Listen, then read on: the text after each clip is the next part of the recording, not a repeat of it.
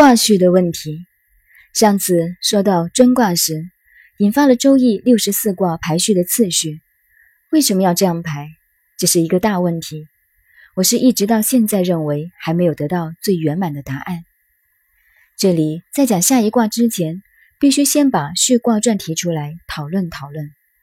这个序卦传就是古文上常说到的孔子赞义，这个赞就是参赞，帮助易经的研究。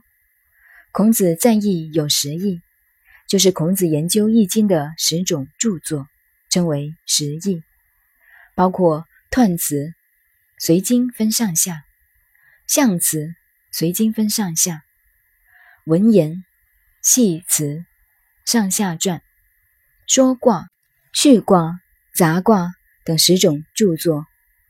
古人传统的说法认为，都是孔子做的。序卦就是卦的次序。这一篇很重要，但是与相术的关系较少，和中国文化哲学思想的关系却大了。过去大家都忽略了这一点。我之所以再三提到《周易》的卦序为何这样排列，因为这是一个大问题。自古以来有不少人在研究，而在我认为那些答案的理由都不充分。同时，我们也看过孔子对序卦的说法。也只讲了《易经》的理，没有讲象数。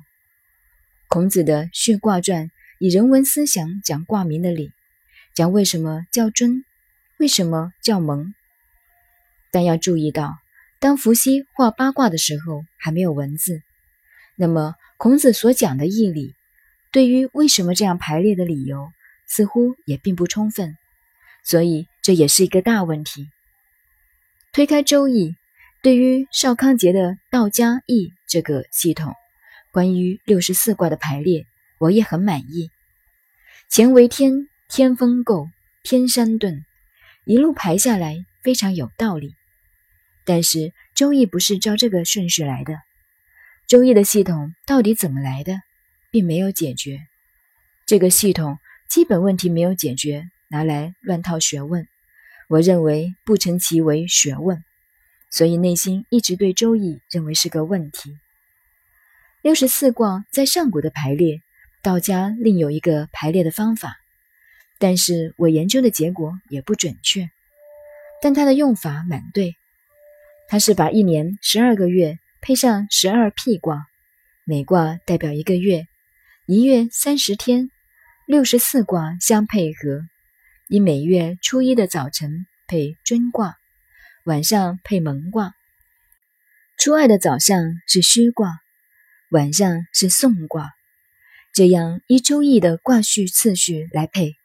六十四卦除了乾、坤、坎、离四卦不用，余下六十卦每日两卦，依照周易的次序配下去。这是道家关于象数排列的方法。后世推测天文地理。未卜先知的方法都是由这一套的方法来的，用起来还是蛮对的。但是照道理，我还是不太同意。用起来代表天文一个星象的符号变化行得通，理由可讲不通。人类的文化都是这样，如科学是讲现实，现在发展到理论科学就变成哲学了，哲学讲理，反正。事上对，理上不对，所以我常告诉大家，天下事常常有其事不知其理，有时候又有其理而无其事，那就是经验还没有到，要事理合一才是真学问。所以卦序的问题值得大家研究。